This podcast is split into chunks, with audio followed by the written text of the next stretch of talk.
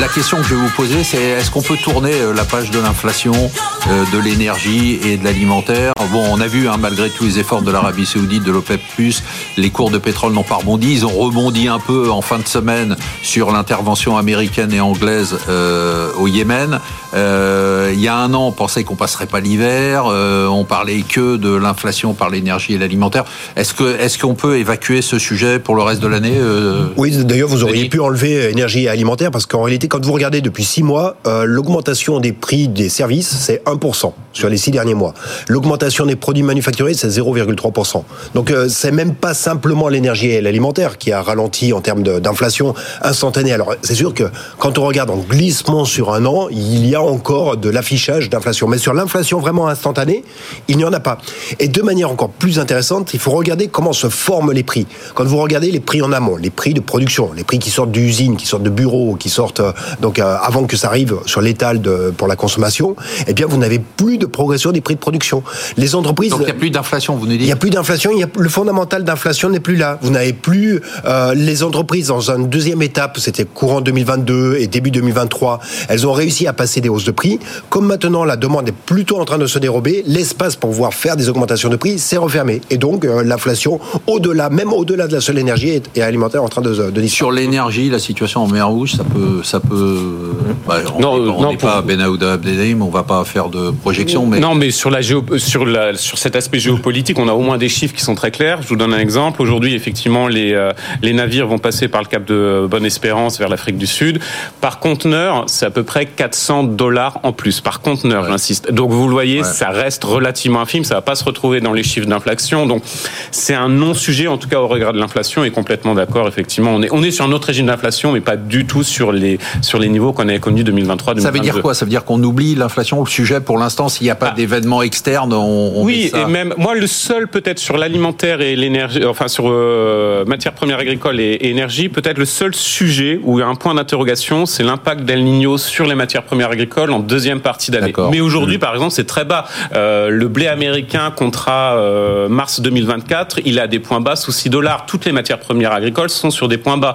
Donc c'est J'oserais dire le seul petit point d'incertitude, mais qui va pas changer la donne euh, sur l'inflation quand même. Virginie, vous êtes votre regard sur les États-Unis. Euh, Aux États-Unis, on a quand même l'impression que Oui, ça, ça se calme aussi. ou pas? oui, Ah non, ça se calme. Ça se calme, mais, moins- mais il la faut pas demande reste victoire. forte. hein. faut pas Ouais. crier victoire parce qu'on est quand même sur un marché de plein emploi. Euh, ça, c'est la première chose. Consommation Euh, très forte des consommation ménages, toujours, qui reste hein. forte. Euh, et puis, moi, j'ai un gros point d'interrogation et je n'ai pas de réponse. C'est que va faire la Chine cette année? Hum. Parce que si vous avez un marché chinois qui repart, je suis pas certaine Pourquoi qu'on n'est pas à nouveau. C'est ça que j'arrive Mais parce qu'on comprend jamais rien ce qui se passe sur la Chine et c'est tout d'un coup ça sort du chapeau. Donc euh, euh, voilà, si on sait qu'il y, a- il y a quand même des, des- on voit bien, il y a, il y a une espèce de.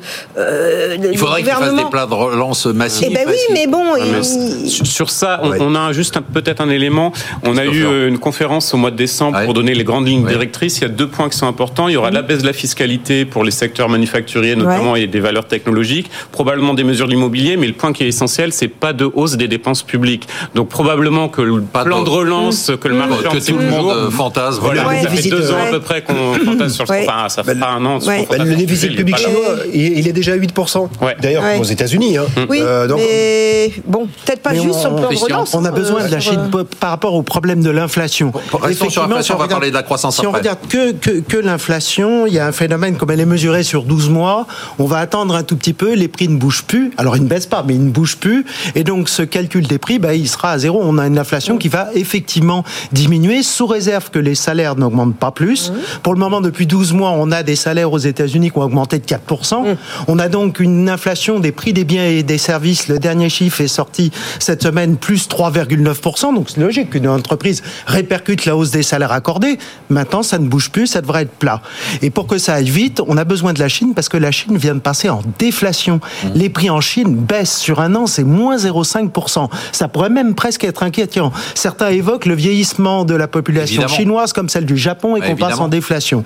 Il ne faut pas, mais il ne faut pas oublier que la Chine, c'est encore en ce moment 300 milliards de dollars en moyenne par mois d'exportation, c'est-à-dire de produits que nous achetons, nous tous, États-Unis, France, Allemagne, en Chine, et qui contribuent à ce phénomène qui dure depuis 20 ans, qui est la désinflation qu'on achète à la Chine. Donc on a besoin d'une Chine en forme. Pour le moment, elle est en forme et ça nous aide bien. Euh, Elle est en forme. Elle est en forme sur les exportations, mais pas du tout sur la demande interne. C'est très intéressant de regarder. Alors que le modèle était de se retourner vers la de se retourner vers l'interne. Mais quand vous avez une crise immobilière, quand vous avez une Ouais. explosion de votre marché immobilier, vous, en fait, vous sapez totalement votre demande interne. Et donc, la Chine n'a pas d'autre choix de se tour- que de se tourner vers la réindustrialisation à nouveau à marche forcée et donc vers l'exportation.